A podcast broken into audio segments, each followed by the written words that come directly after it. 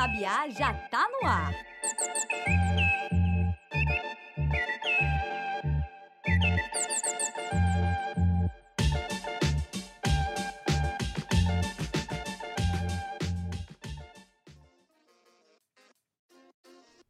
Primeiro de fevereiro de 2022. Sejam muito bem-vindos ao primeiro episódio do Sabiá no Ar, o podcast diário do Correio Sabiá. Eu me chamo Thaís Moura e a partir de hoje você vai escutar de segunda a sexta-feira os principais destaques do noticiário brasileiro. Mas antes de ouvir as notícias desta terça-feira, vamos ouvir agora um pequeno recado do criador e diretor do Correio Sabiá, Maurício Ferro. Fala, Maurício! Fala, galera, tudo bem? Aqui é o Maurício Ferro, eu sou criador e diretor de redação do Correio Sabiá. E hoje é um dia muito especial porque a gente está lançando finalmente o nosso podcast. Muita gente já tinha pedido, mas só agora que a gente conseguiu realmente abraçar essa missão. E apesar de eu estar falando aqui, quem vai tomar a frente dessa tarefa é a Thaís. Eu mesmo só pretendo fazer umas aparições de vez em quando. Então, se você está chegando agora e conheceu o Correio Sabiá, eu vou te explicar rapidamente quem nós somos. O Correio Sabiá ele surgiu em outubro de 2018 como uma forma de combater fake news no WhatsApp. São aí mais de três anos. Só que de lá para cá a gente cresceu bastante. Né? Então, de um grupo, nós passamos a ter 17, temos cerca de 3.500 leitores diários fomos contemplados com uma bolsa do Departamento de Estado dos Estados Unidos, junto com o ICFJ, que é o International Center for Journalists. Criamos um site e agora, por fim, a gente está criando, lançando o nosso podcast. Eu espero que todo mundo goste e sejam muito bem-vindas e bem-vindos. E agora sim, você escuta os principais destaques do noticiário brasileiro.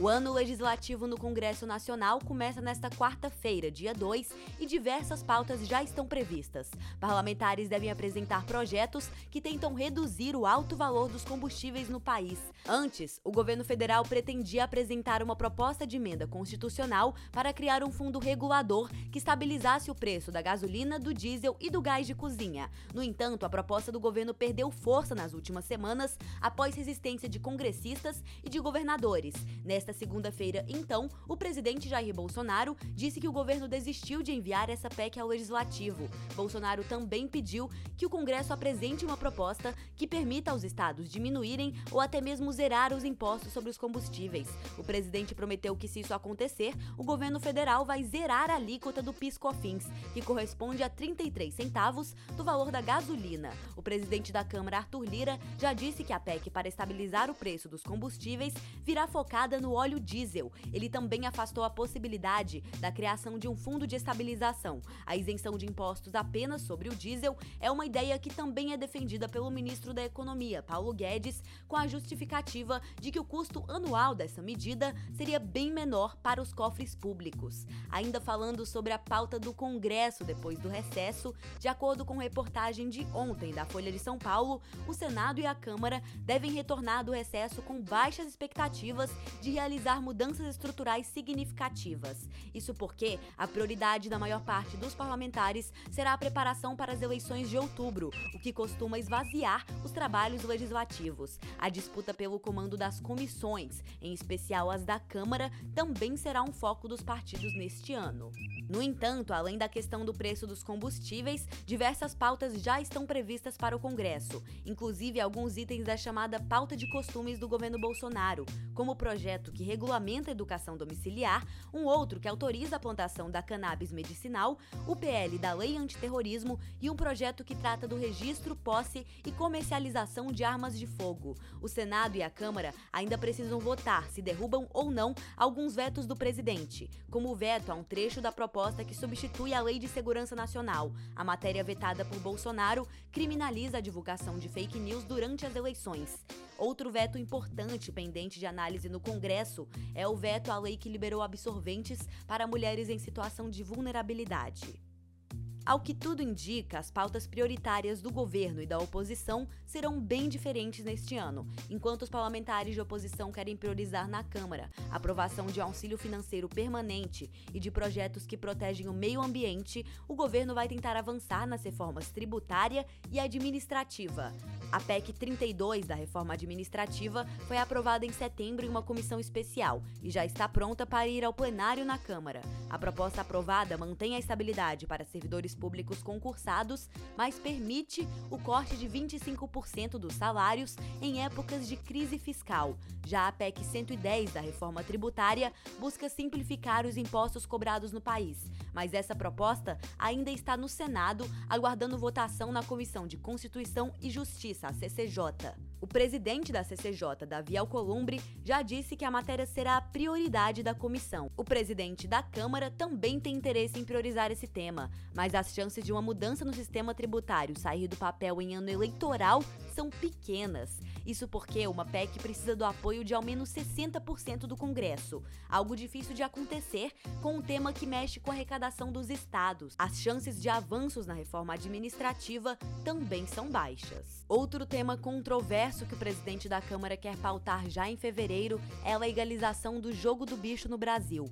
A matéria propõe a legalização de todas as modalidades de jogos, como cassinos integrados em resorts, cassinos urbanos, o jogo do bicho, apostas esportivas, bingos, entre outros. O projeto é criticado não só pela oposição, mas também pela bancada evangélica, com o argumento de que a questão precisa ser melhor discutida com a sociedade civil. Há também uma fila de medidas provisórias a serem votadas no Congresso. Na lista das MPs pendentes de análise está aquela que autoriza a venda direta de gasolina em postos de combustíveis sem precisar passar por revendedoras e a redução das alíquotas de piscofins para importação de milho. Entre as outras MPs que devem ser votadas no início do ano está a que trata da ampliação do programa Universidade para Todos, o ProUni, a que trata de medidas compensatórias ao setor de eventos e a que institui um programa de crédito imobiliário para agentes de segurança. As MPs são editadas pelo presidente da República e entram em vigor imediatamente, mas precisam ser aprovadas pelo Congresso em até 120 dias. Caso contrário, deixam de valer no final desse prazo. A medida provisória com prazo mais apertado é a que prorroga o prazo de recolhimento de contribuições previdenciárias no setor elétrico. O texto perde validade em 10 de fevereiro, poucos dias após a retomada formal dos trabalhos. Os senadores e deputados também precisarão votar a medida provisória que garantiu o pagamento de 400 reais mensais do Auxílio Brasil. O benefício está previsto para ser pago até dezembro deste ano, mas para que isso esteja garantido, a medida precisa ser aprovada pelo Congresso até 17 de março. Também estão na pauta medidas destinadas ao enfrentamento dos impactos financeiros no setor elétrico decorrentes da situação de escassez hídrica no país.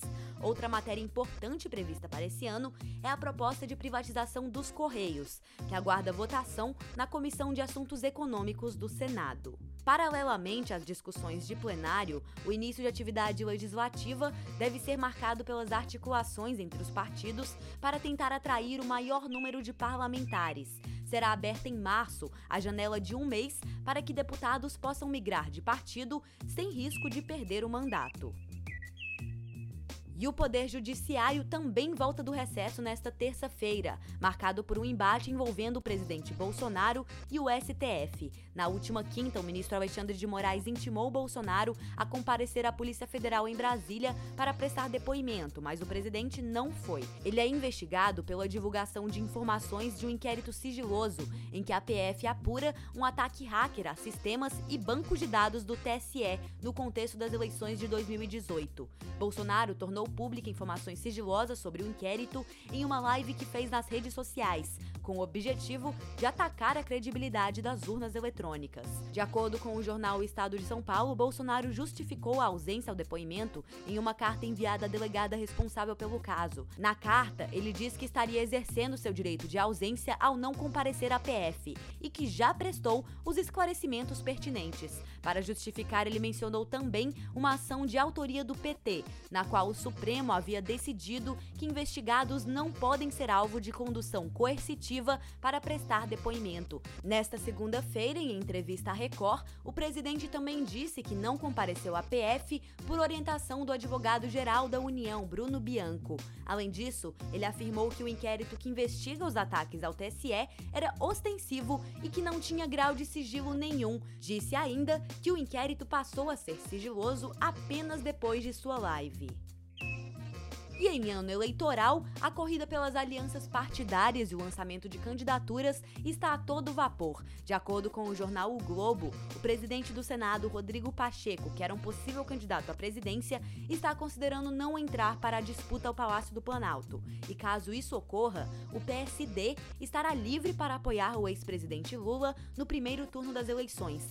A aliança, porém, ainda não está definida na cúpula do partido. A ideia do presidente da sigla, Gilberto Kassab, era se distanciar do PT e ter o seu próprio palanque, mas a base do partido no Congresso Nacional discorda da posição dele. Para alguns deputados, é uma perda de tempo não apoiar Lula no primeiro turno, porque a maioria depende da ligação com o petista para ganhar votos e conseguir uma vaga em Brasília. Para estes casos, o apoio apenas no segundo turno da eleição seria tarde demais. E o Partido dos Trabalhadores começou a semana em seminário na Câmara dos Deputados. O ex-presidente Lula e a ex-presidente Dilma Rousseff participam até esta terça-feira do evento Resistência, Travessia e Esperança, que busca reunir a base petista e lançar uma carta em apoio à união do PT com ex-adversários da sigla. Essa carta deve fazer uma sinalização a Geraldo Alckmin para ocupar a vice-liderança de Lula nas disputas. E por falar em Alckmin, a filiação dele com o PT já é dada como certa por interlocutores em Brasília. Mesmo assim, o tucano ainda não se desfiliou do PSDB e afirma que isso só será feito em março. A expectativa é que ele se filie ao PSB.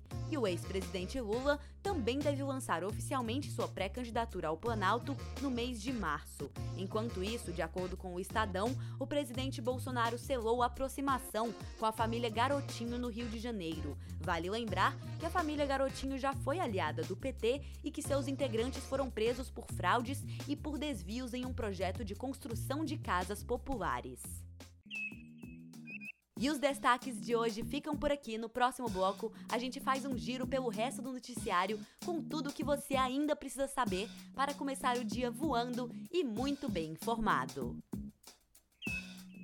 A Polícia Federal concluiu que Bolsonaro não cometeu crime de prevaricação no caso da Covaxin, revelado pela CPI da Covid no Senado. A PF também afirmou, em relatório enviado ao Supremo, que não viu necessidade de tomar o depoimento do presidente nesse caso. E o Supremo Tribunal Federal inicia os trabalhos de 2022 nesta terça-feira, em sessão solene marcada para as 10 horas. E na primeira sessão de julgamentos, que deve ocorrer amanhã, os ministros do STF vão discutir a legalidade das ações policiais em comunidades do Rio de Janeiro durante a pandemia. A análise deste caso teve início em dezembro, mas foi adiado. Se houver tempo, também está pautado um recurso sobre a necessidade de negociação coletiva antes de demissões em massa e uma decisão que determinou que as federações partidárias obtenham registro de estatuto até seis meses antes das eleições. Ainda está previsto para este mês o julgamento de uma ação contra um trecho da lei da ficha limpa, que fixa o prazo de oito anos de inelegibilidade para quem for condenado em decisões que não tenham espaço para recurso.